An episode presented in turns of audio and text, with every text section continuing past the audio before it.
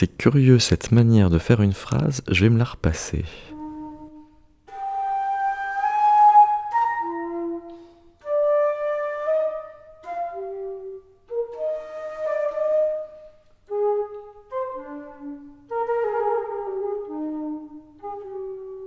C'est presque aussi entraînant que suspendu, c'est très étrange, je vais me la repasser.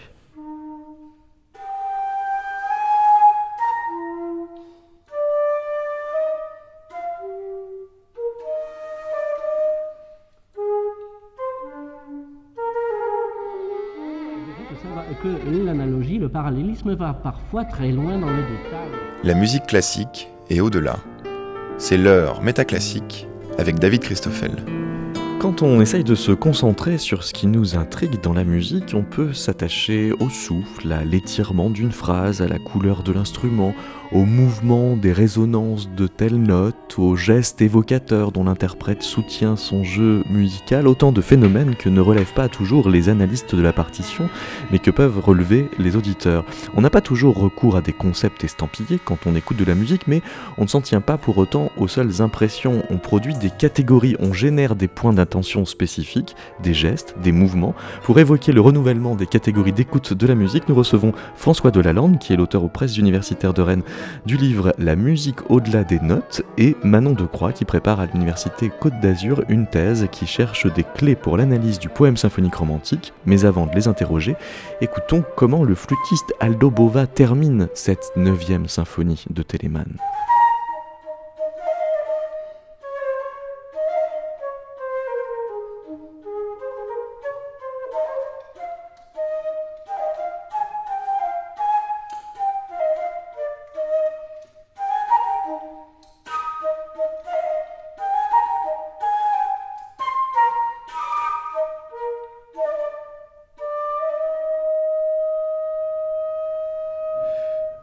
Bonjour François Delalande.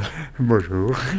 Quand euh, je me suis euh, amusé à me repasser trois fois les premières secondes euh, de cet enregistrement, qu'est-ce que j'ai fait? Ah ben vous savez, Essayez d'approfondir votre écoute, j'imagine.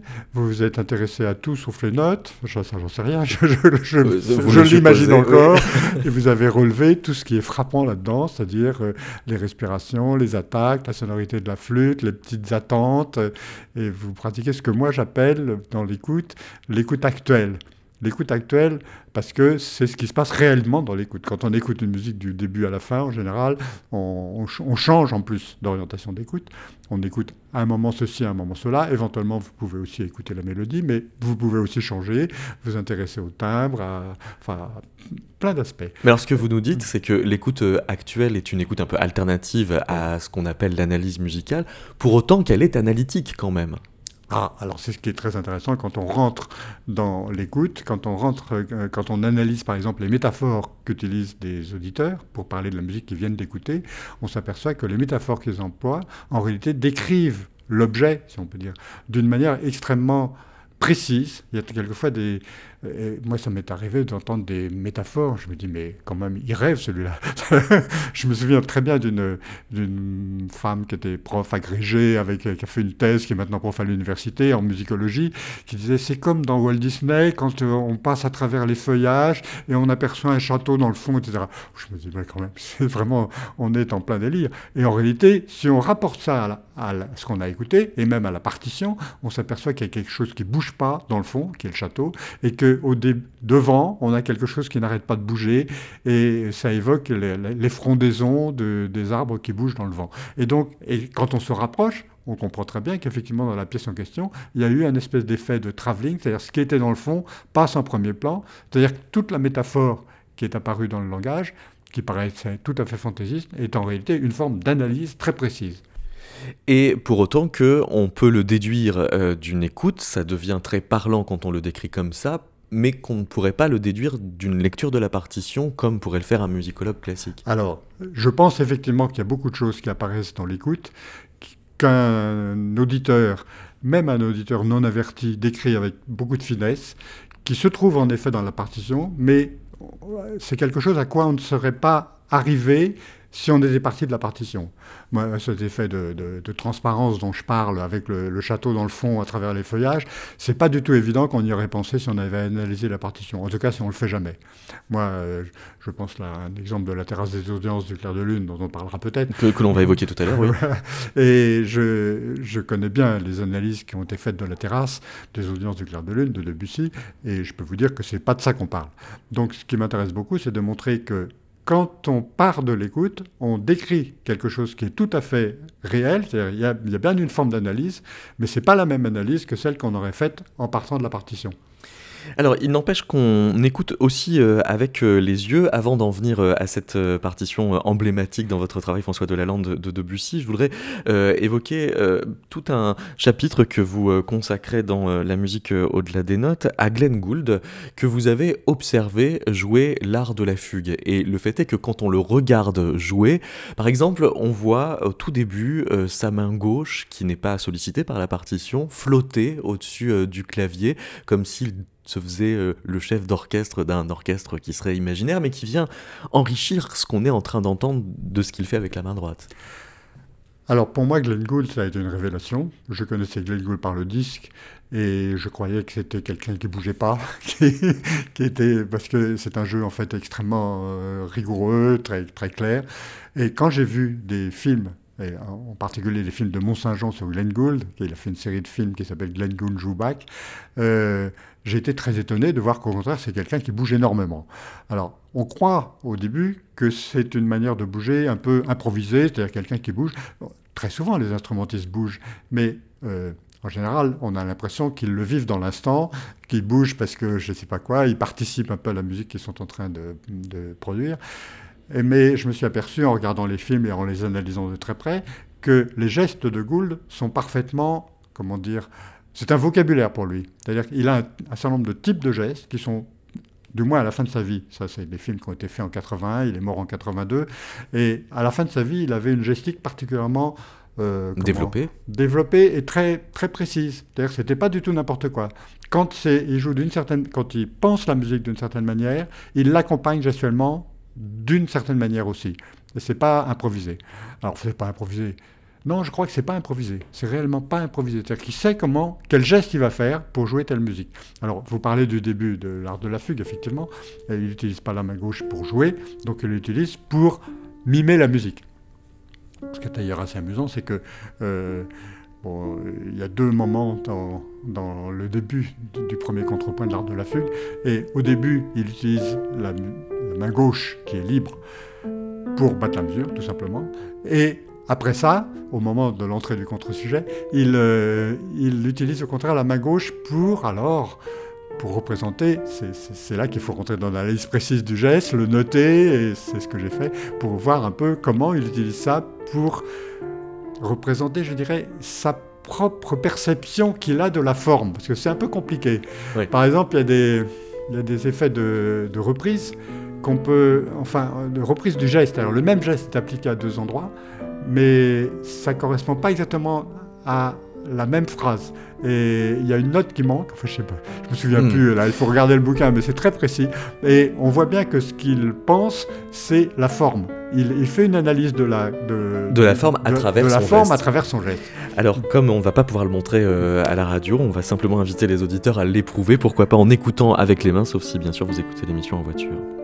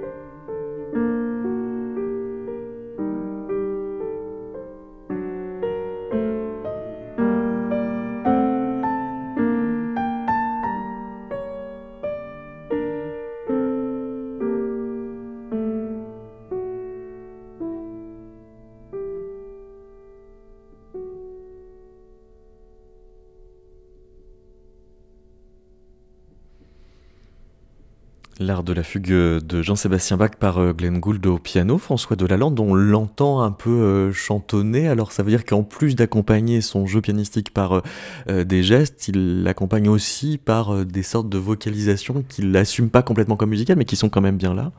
Oui, alors c'est autre chose, il y a une espèce de présence de l'artiste qui, qui passe même à travers le disque, parce qu'effectivement on, on l'entend chantonner.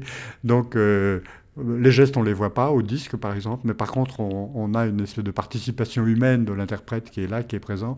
Alors ça, je trouve c'est assez intéressant. Bon, pour euh, dire les choses, euh, en fait, ça, c'est tout à fait improvisé. Enfin, j'en sais rien, je ne suis pas dans la peau de Glenn Gould. C'est spontané, en tout cas. c'est pas, en tout cas, c'est pas, c'est pas comme les gestes qui, qui, sont, eux, parfaitement définis. Il connaît, il a un répertoire de gestes qui sont toujours les mêmes, qui interviennent quelquefois en combinaison, mais on peut facilement analyser tous les gestes. Par contre, les chantonnements, non. Les chantonnements, c'est euh, c'est pas aussi calibré que les gestes. C'est pas c'est pas aussi bien défini. On peut pas chercher. Enfin, j'ai pas trouvé en tout cas une espèce de grammaire des chantonnements euh, dans l'interprétation de Gould.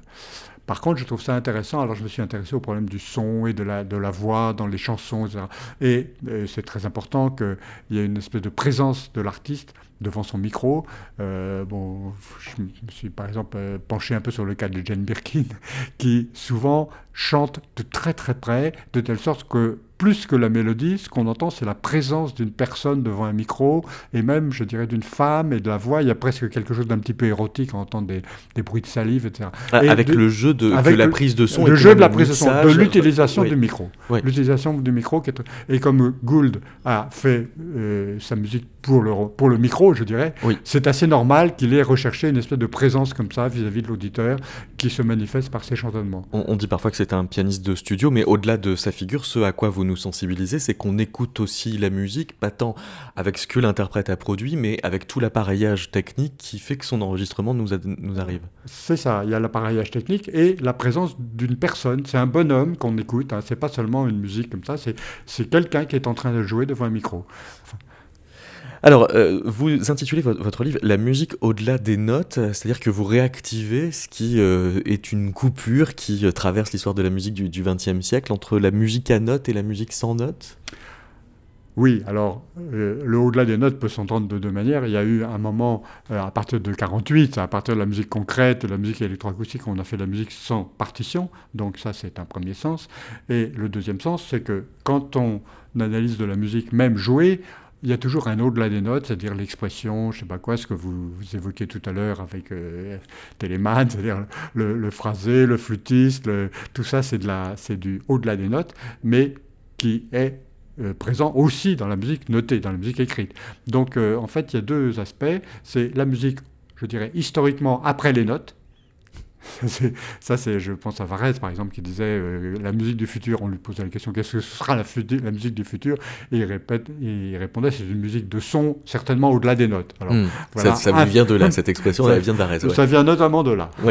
Euh, mais alors, ce qui est intéressant, c'est que vous nous montrez qu'on peut écouter de la musique faite avec des notes, au-delà des notes. Oui. Euh, c'est notamment ce que vous faites avec Debussy. Voilà. Alors, c'est un deuxième sens du au-delà des notes, c'est que euh, il y a la musique après les notes, mais il y a aussi la musique de notes en écoutant autre chose que les notes.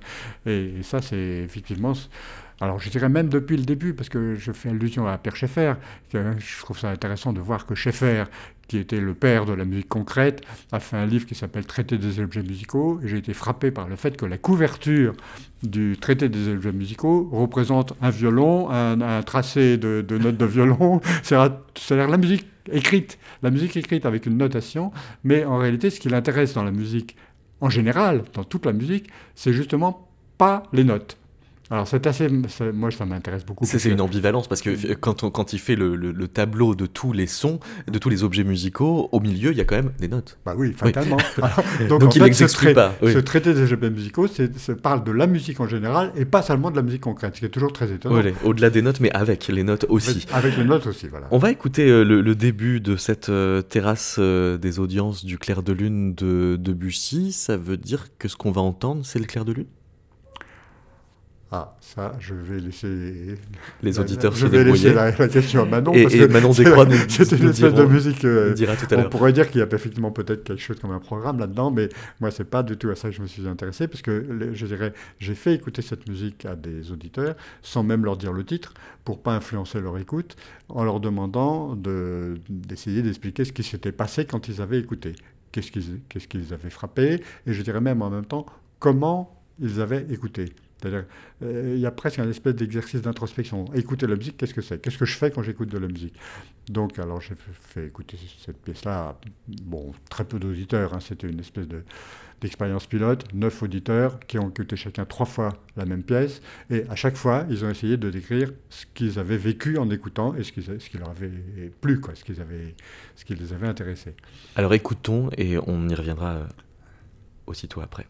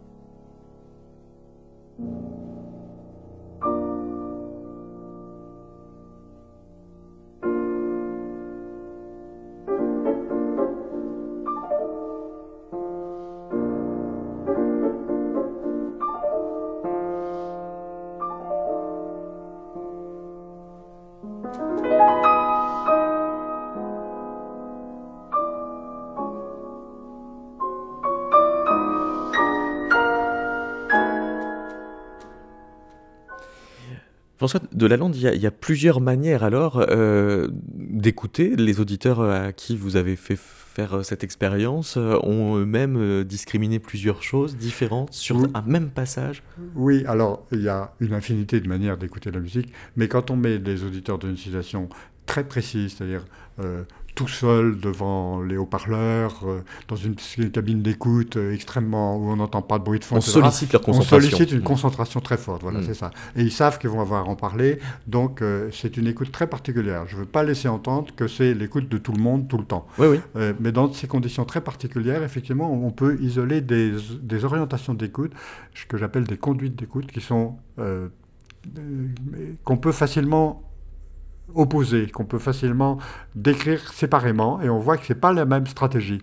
Alors, une première stratégie, que j'appelle d'ailleurs une écoute taxinomique, c'est-à-dire qu'on on- on fait l'inventaire, je dirais, Des événements. des événements qui sont les plus prégnants. Alors, il se trouve que la terrasse des audiences du clair de lune, euh, on l'a écouté, il y a des espèces de, de figures qui sont très opposées.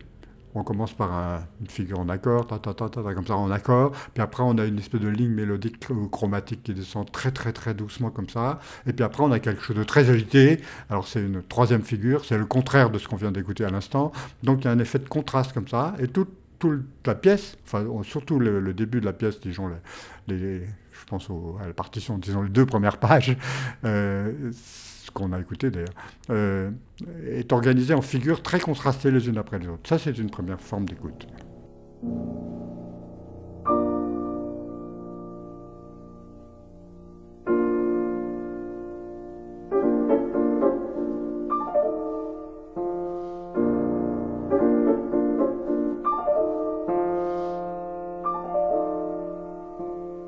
Là, on peut avoir été frappé par le fait qu'au début, il y a un accord qui est très stable, qui s'installe un peu, c'est lent. Euh, c'est même plus précisément un espèce d'accord de résonance, c'est-à-dire que c'est, en fait, c'est un accord de si bémol. Et tout l'accord, ce sont les harmoniques.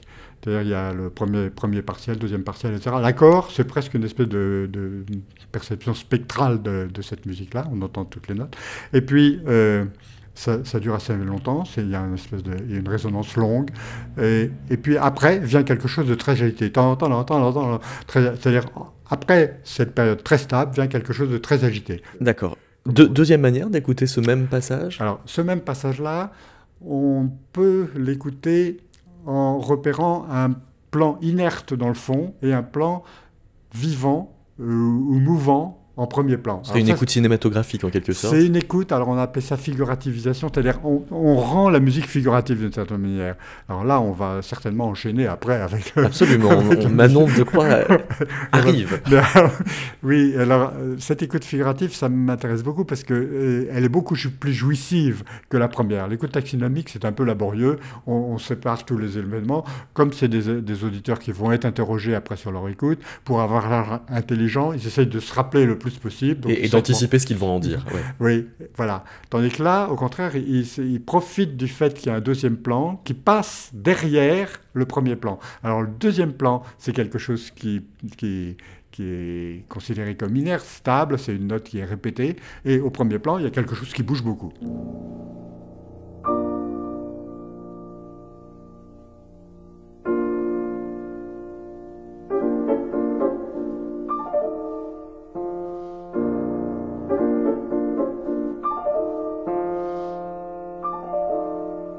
Et il y aurait une troisième possibilité d'écoute, François Delay Alors, il y a une autre orientation d'écoute qu'on a bien décrite, mais bien qu'on ait eu peu d'exemples, hein, j'insiste beaucoup, on avait finalement 9 personnes qui ont écouté trois fois, ça fait 27 témoignages, mais là-dedans, on voit apparaître des, des orientations dominantes. Alors c'est vraiment très intéressant. Alors la troisième manière de percevoir cette pièce-là, c'est d'être attiré vers le bas, comme si on était attiré vers le bas. Il y a beaucoup de choses qui descendent, il y a beaucoup de motifs qui descendent, bon, et il y a plus précisément des espèces de pôles attractifs qui sont dans le grave, comme si tout descendait vers ce pôle attractif.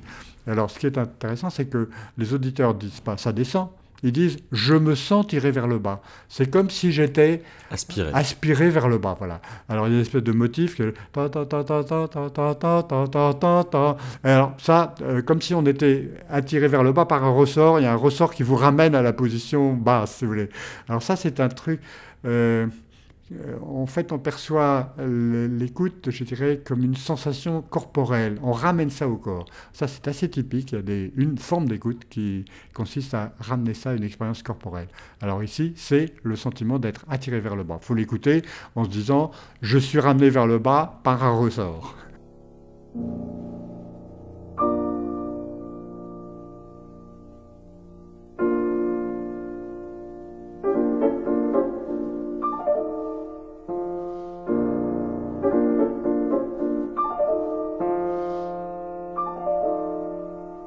Bonjour Manon Decroix. Bonjour. Euh, vous travaillez sur euh, ce qu'on appelle les UST, c'est quoi? Alors les UST sont les unités sémiotiques temporelles. Alors euh, il s'agit de segments musicaux qui, sont, qui représentent en fait des extraits, des significations temporelles, des effets temporels euh, des, effets de sens euh, des effets de que produit la musique en se distribuant dans le temps, c'est des catégories d'écoute ou d'analyse de, la musique qui viennent d'où? En fait, ça vient de la musique électroacoustique, donc la musique qu'on analyse sans partition, qu'on analyse à l'écoute, et ce sont des catégories qui ont été déterminées euh, par l'écoute, justement, d'un grand nombre d'œuvres. Et plus tard, on s'est aperçu que ça fonctionnait également dans les musiques écrites qu'on retrouvait euh, les mêmes effets temporels, les mêmes significations euh, à travers les époques et les cultures. C'est-à-dire que, par exemple, pour euh, décrire certains phénomènes musicaux de la musique classique, on va parler de cadence parfaite, qui est typiquement un événement qui ne peut advenir que par des notes, des mots qu'on ne pouvait pas utiliser pour décrire de la musique électroacoustique, donc on a eu inventé des mots, mais on les a pris au langage naturel, c'est-à-dire c'est des mots qui ne sont pas techniques. Exactement, c'est plutôt des métaphores, donc ça parle à tout le monde. Euh, par exemple, j'en ai parlé euh, aux enfants, euh, je suis aussi professeur d'éducation musicale, donc les enfants comprennent très bien ce vocabulaire, un vocabulaire du temps et du mouvement. j'en ai parlé aussi aux non-spécialistes, et voilà, ça permet, je pense que c'est aussi un moyen pour le non-spécialiste d'entrer dans l'analyse musicale Donc même si c'était effectivement des catégories initialement inventées pour décrire la musique électroacoustique, vous, vous l'utilisez y compris pour Debussy, puisqu'on vient parler de Debussy. Y compris pour Debussy, mais aussi pour des musiques euh, antérieures. Moi, j'ai beaucoup appliqué ça aussi à la musique baroque. Euh, donc j'ai trouvé euh, des catégories qui, en fait, moi j'ai étudié beaucoup les UST en rapport avec un texte, donc une musique qui était associée à un texte. Et après, j'ai fait dialoguer euh, la temporalité euh, du contenu textuel, en fait, et la temporalité de la musique, et j'ai remarqué qu'il y avait beaucoup de convergence. Alors, on va écouter un extrait de jeu euh, de, de Bussy, un poème dansé. et alors là, l'UST associé, ce serait laquelle? Alors pour jeu, euh, on parlerait plutôt de chute, donc il y a une UST euh, qui commence euh, assez linéaire et d'un coup il y a comme un basculement et tout est rompu et, en hauteur on va complètement descendre en hauteur.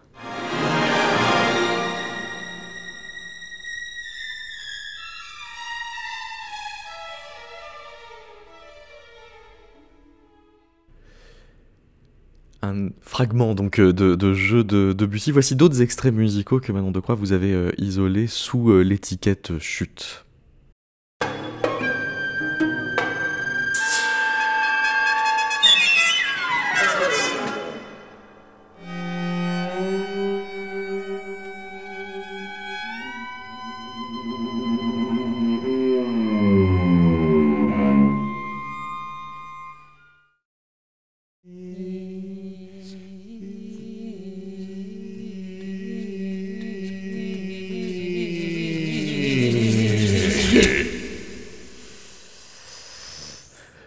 La, chute n'est pas toujours qu'une question de hauteur, c'est aussi ça que, nous apprend cet exercice d'écoute. Oui, tout à fait. Alors, euh, quand on entend le mot chute, euh, on l'associe euh, spontanément à la hauteur, je pense.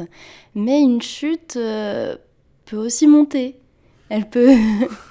Alors, c'est paradoxal, mais oui, tant qu'il y a ce point de rupture, une chute peut aussi donc être ascendante en hauteur. Elle peut toucher d'autres paramètres sonores donc ça ne concerne pas forcément euh, les hauteurs, ça peut concerner le volume sonore, ça peut concerner le timbre, d'autres paramètres euh, vraiment.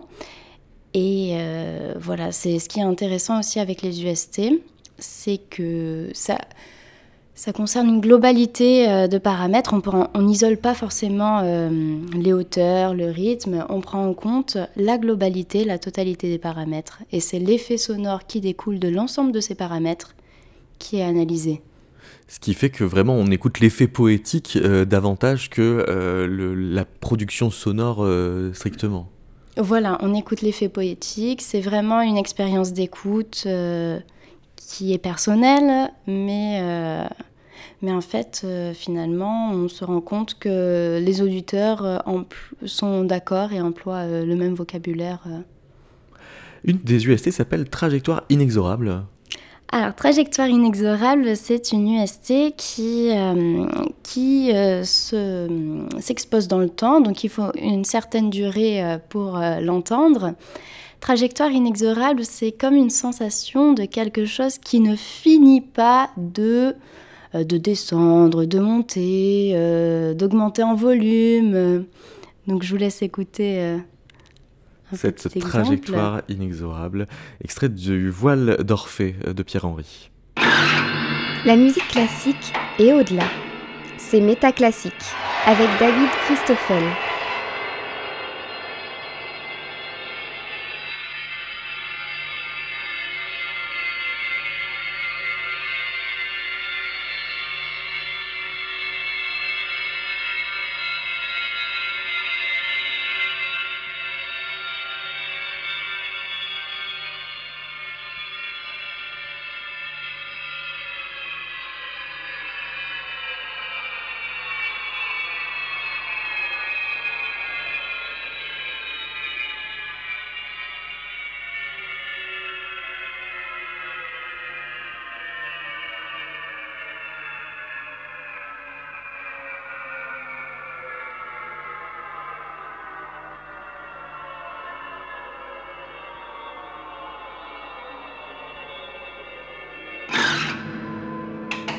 De croix donc? Un extrait de ce voile d'Orphée de, Pierre-Henri pour euh, l'UST Trajectoire inexorable. Alors oui, tout à fait. Euh, vous avez vu que on s'étend dans le temps, donc on est dans des durées assez considérables et on a vraiment l'impression euh, que ça, qu'on avance toujours dans la même direction, mais on ne sait pas où on va aller. François de Lalande, vous avez travaillé vous sur ces UST oui, bien sûr, oui. J'ai Abondamment? fait partie de, l'équipe du MIME au moment où on. Alors, le MIME, il faut peut-être préciser, euh, c'est une institution marseillaise. Ça s'appelle Laboratoire Musique et Informatique de Marseille. Ouais. Et... Où, a été donc créé cet appareillage, enfin, ces 18 euh, unités sémiotiques oui, temporelles? cette, euh, théorisation en fait. Voilà. Le problème était de décrire le temps dans les musiques dans lesquelles il n'y a pas le, je sais pas quoi, les barres de mesure, enfin bon, toutes les musiques électroacoustiques dans lesquelles le temps de son fixé. Et, cependant, il y a quand même une organisation apparemment du temps. Alors effectivement, là, ce que disait Manon Descroix, c'est euh, trajectoire inexorable, c'est quelque chose qui frappe, c'est qui n'en finit pas d'eux. Vous avez employé cette expression, c'est exactement ça, quelque chose qui n'en finit pas d'eux. Et c'était comme ça qu'on avait en fait isolé ce genre de de configuration qui n'est pas si fréquente que ça. En fait, on a beaucoup pensé à, ça à cause des sons des, de Jean-Claude Risset, qui a fait des, sons comme ça qui, qui peuvent descendre, descendre indéfiniment. En général, quand ça descend, euh, euh, il y a un moment où on arrive en bas et ça peut, ça peut plus descendre. Ben, non, Risset a fait des illusions acoustiques qui permettent que ça descende infiniment. Donc, c'est un peu le modèle.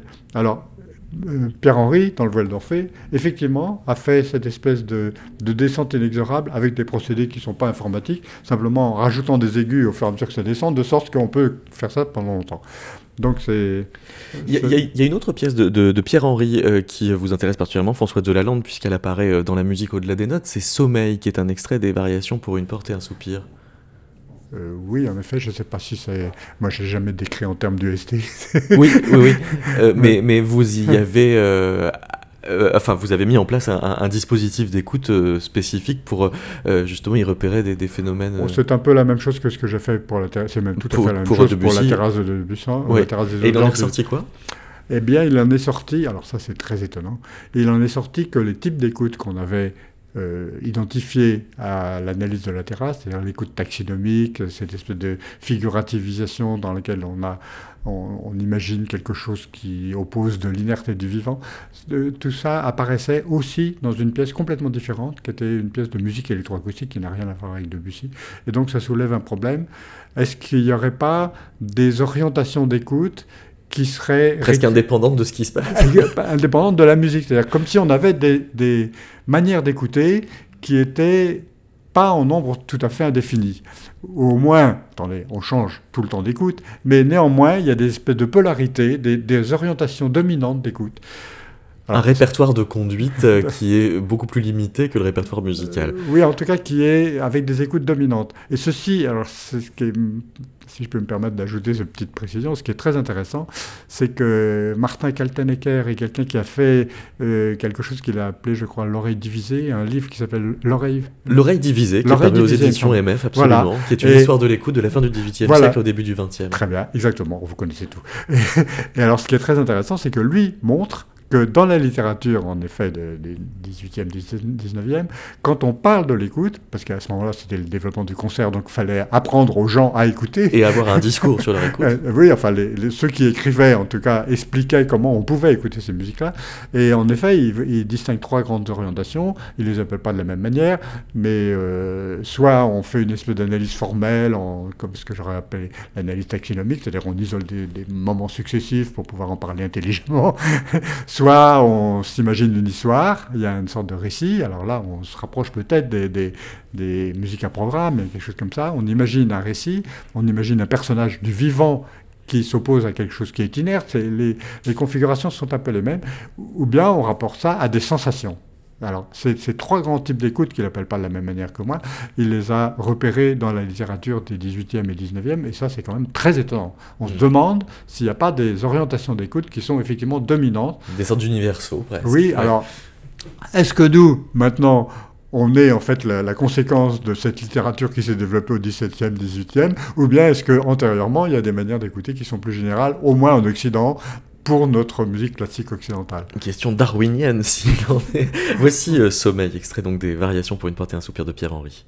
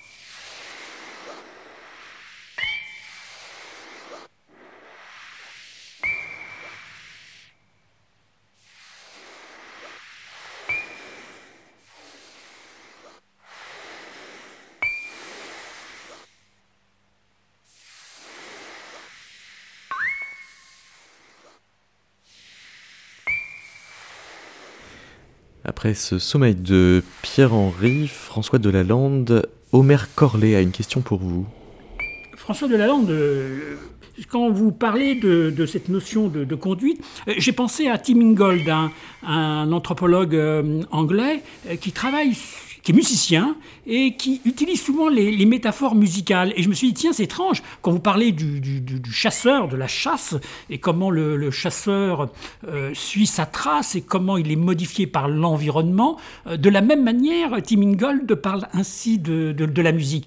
Et la notion de, conduite que vous avez euh, définie, alors évidemment, quand j'ai lu les interventions, les réflexions, sur sommeil, j'étais beaucoup moins, j'ai beaucoup moins compris les notions de gouttes d'eau. Je vous casse pas que dans ma lecture, les gouttes d'eau, je les entendais pas du tout. Ça m'a laissé tout complètement froid. Je dis, je ne comprends pas. Peut-être pas qu'on n'a pas, peut-être pas la même perception. Mais dans la question des terrasses des audiences, euh, terrasse, euh, la terrasse des audiences de Clair de Lune de Debussy, j'ai eu l'impression, effectivement, quand on écoute plusieurs fois l'œuvre, euh, que, l'on se trouve face à une œuvre euh, où effectivement on retrouve dans l'idée de Debussy de, de, la couleur et du rythme, mais là il n'y a plus de tension entre la couleur et le rythme tel qu'on peut le rencontrer dans certaines œuvres de Debussy. Elles fusionnent l'un dans l'autre et on est quasiment dans un temps de l'ordre du suspendu, qui rend la perception de la conduite très difficile. En fait, on est dans le climat que crée l'œuvre et qui est complètement d'une nature différente. Elle me fait penser plutôt au nymphéa de Monet. Quand je perçois l'œuvre, j'ai l'impression de, de, de, mon écoute et du visuel que je suis dans les nymphéas de Monet. Et peut-être que là se rapproche une nouvelle découverte de, la perception du temps euh, auquel les compositeurs, les interprètes et les auditeurs euh, sont confrontés. Est-ce que ne modifie pas en fait toute notre appréhension et notre manière de concevoir euh, notre culture musicale, notre lecture des œuvres musicales du passé? François Delalande. Bon, il y a beaucoup de questions qui sont soulevées. Et c'est pas seulement des questions posées, c'est des questions soulevées. Alors effectivement, bon, je ne suis pas du tout étonné qu'on ne reconnaisse pas les gouttes d'eau dans le sommeil de Pierre-Henri. Mmh. Euh, c'est pas moi qui entends ça, c'est une auditrice qui insiste beaucoup. Alors elle est typiquement dans une écoute taxinomique, c'est-à-dire elle fait l'inventaire des éléments. Mais elle les entend vraiment. non, mais que ce soit des gouttes d'eau, n'importe peu. Oui. C'est quelque chose, c'est un son qui revient de temps en temps, régulièrement, et elle a appelé ça une fois goutte d'eau, et du coup, à chaque fois qu'elle entend ce son-là, à chaque fois qu'elle en parle, elle appelle ça les gouttes d'eau. Les gouttes d'eau, les gouttes d'eau brillantes, etc. C'est typique d'une écoute taxinomique, c'est-à-dire quelqu'un qui fait l'inventaire des objets qu'il y a dedans. S'il les métaphorise, il utilise ça devient son vocabulaire. Ce que j'appelle une métaphore étiquette, c'est-à-dire pour parler de ce son-là, on dira les gouttes d'eau. Hmm. C'est convenu entre nous. Hmm. Et mais ça ne veut pas dire du tout. Oui, c'est une métaphore conventionnelle plus que descriptive finalement. C'est hmm. pas du tout la même chose que quand on écoute. Alors quand on pense au nymphéa par exemple, je sais pas, on écoute. Alors là, d'une manière probablement plus proche d'une forme de figurativisation. J'imagine. Alors à ce moment-là, il y a effectivement quelque chose comme du, du vivant, de, qui s'oppose à quelque chose de l'inerte. Alors dans ce cas-là. Euh, je dirais, euh, les métaphores sont au contraire fouillées. C'est pas du tout les mêmes formes de métaphorisation. C'est très intéressant quand on écoute quelqu'un parler de la musique, à travers les métaphores qu'il emploie, on voit comment il a écouté. Quelqu'un qui essaye de rendre compte de quelque chose qui n'est pas directement formulable va développer une profusion de métaphores qui disent à peu près la même chose. Et quand on écoute quelque chose qui est de l'ordre de la sensation, il n'y a pas de mots pour dire cette musique me fait ça. Alors du coup, on, produit un chapelet de métaphores qui tournent autour d'une sensation. Et alors, entendre les nymphéas de Monet, c'est le symptôme de quel type d'écoute Moi, je pense, parce que c'est nymphéa, c'est du visuel, donc je pense que ça doit être plutôt de la figurativisation. Ça, il faudrait rentrer dedans. Mais je voudrais tout de suite dire à Omer que le fait de ne pas entendre la même chose qu'un auditeur, ça c'est tout à fait normal. Moi, c'est quand même quelque chose qui m'a frappé. Je trouve qu'il devrait faire des petits progrès parce que moi, quand j'ai euh, analysé les témoignages, en général, ce qui me frappe, c'est que je me dis ah, il a entendu ça. Oui, en effet, on peut entendre ça comme ça. Et, non pas j'ai pas entendu ça. Peut-être j'ai pas entendu ça comme ça. J'aurais jamais pensé, mais effectivement, je peux me mettre dans la peau de cette personne-là et écouter comme ça. Ce qui, fait penser qu'il y a quelque chose de phénoménologique, c'est-à-dire d'une intention d'écoute qui va euh, finir par cadrer ce qu'on va entendre. Il y a une UST, Marion Descroix, qui s'appelle Qui veut démarrer? Oui, Qui veut démarrer, euh, c'est une UST qui essaye d'initier un mouvement euh, introductif. Donc il essaye à plusieurs reprises et un coup, après plusieurs tentatives, cela fonctionne.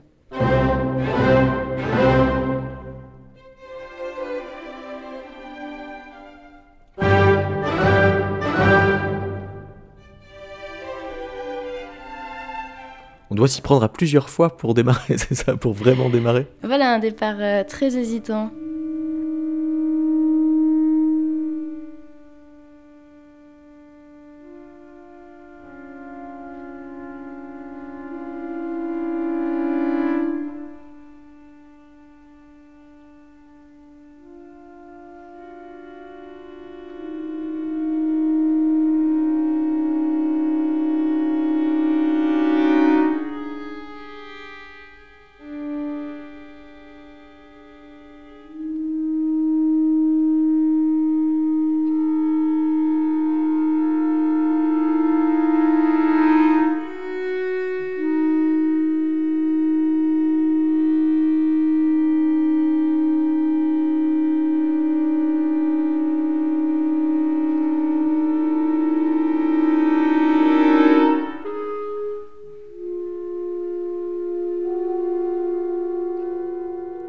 Se rappelle euh, d'un précédent numéro de Métaclassique sur euh, l'attaque où on thématisait le Sansa Attaka, c'est-à-dire le début que l'on éprouve comme un seuil.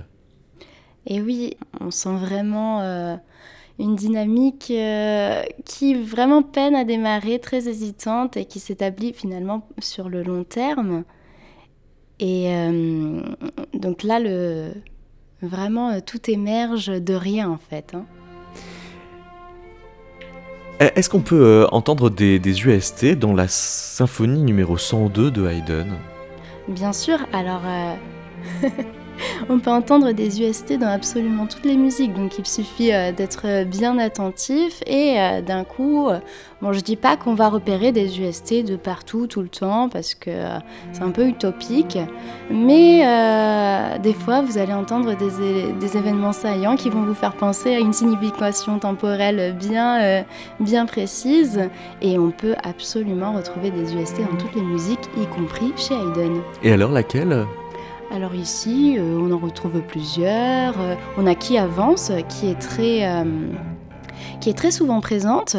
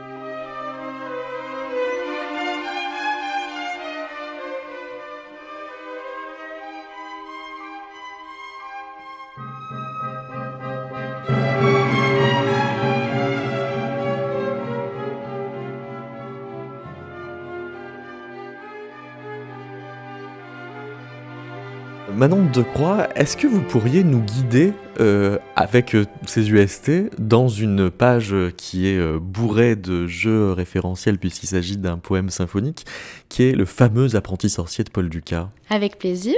Alors, on se lance.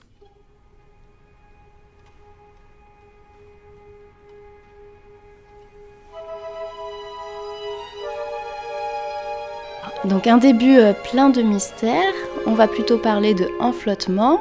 On a des événements euh, ponctuels qui apparaissent et euh, on a surtout un continuum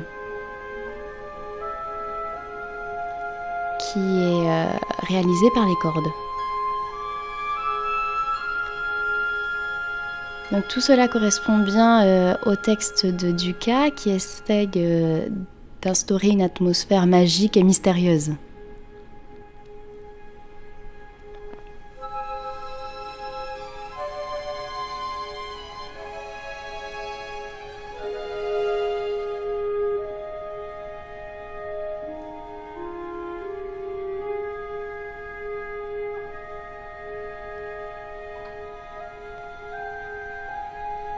L'aspect en flottement est assez long. On, instaure bien euh, l'atmosphère du morceau.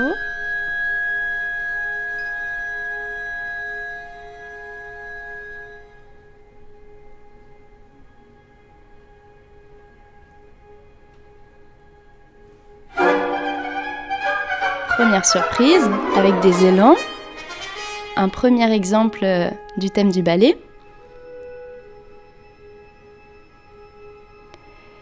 Ce thème euh, du ballet, donc, euh, il est évoqué en toute petite partie et c'est pour anticiper euh, le ballet qui va suivre.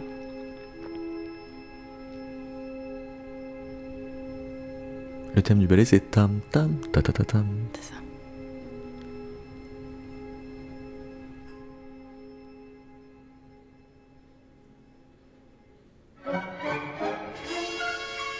Ici, nous avons les sortilèges le thème de la magie qui est très obsessionnel, très insistant, très lourd, pour montrer euh, l'effet infernal euh, du sortilège euh, qu'aura après sur l'emprise du ballet.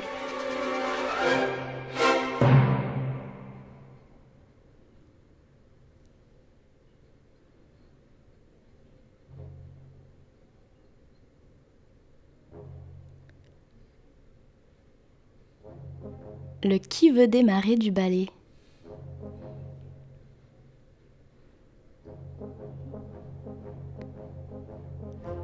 Et le ballet commence à prendre de l'assurance, on se transforme en qui avance. Dans l'histoire ici, le ballet euh, commence euh, à s'ensorceler et aller euh, chercher les seaux pour commencer à réaliser le ménage dans l'atelier du maître.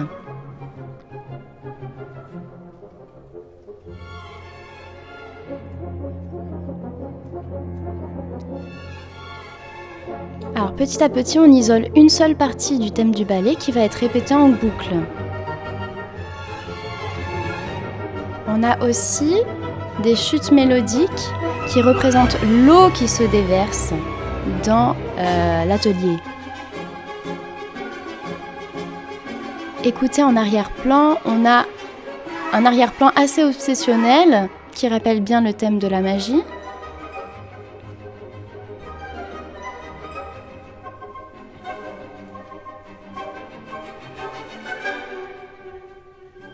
Ici, c'est euh, l'apprenti. Donc, il est caractérisé par une suite d'élans. Il est très joyeux au début parce que son sortilège fonctionne bien.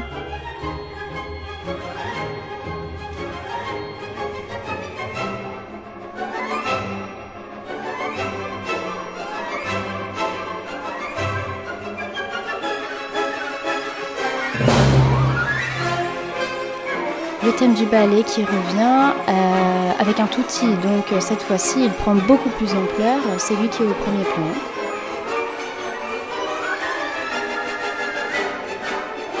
Et toujours les chutes qu'on entend et qui ponctuent, qui représentent l'eau.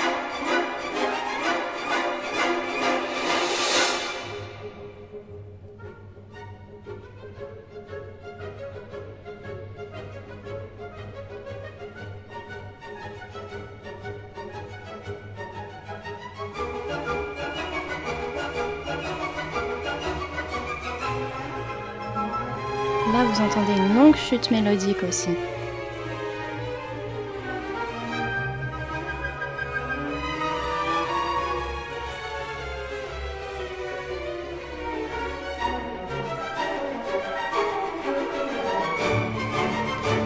Le thème de l'apprenti qui revient avec une couleur un peu plus sombre.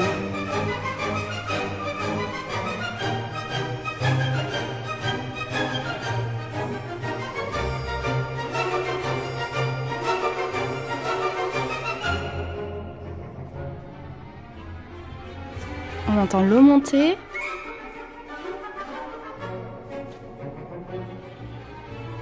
Qui est de plus en plus présente.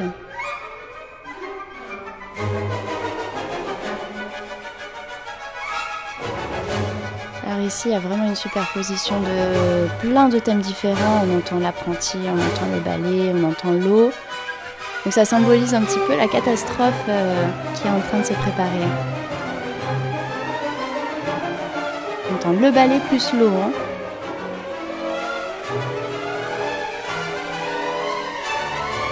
Qui tourne.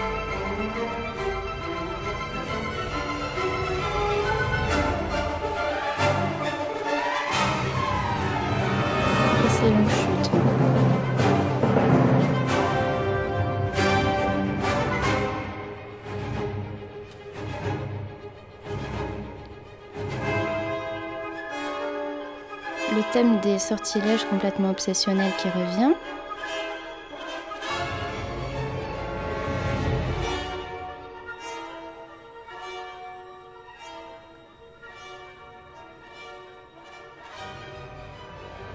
Donc en fait ici, chaque thème, euh, on peut dire qu'il a une UST associée. Et il revient souvent.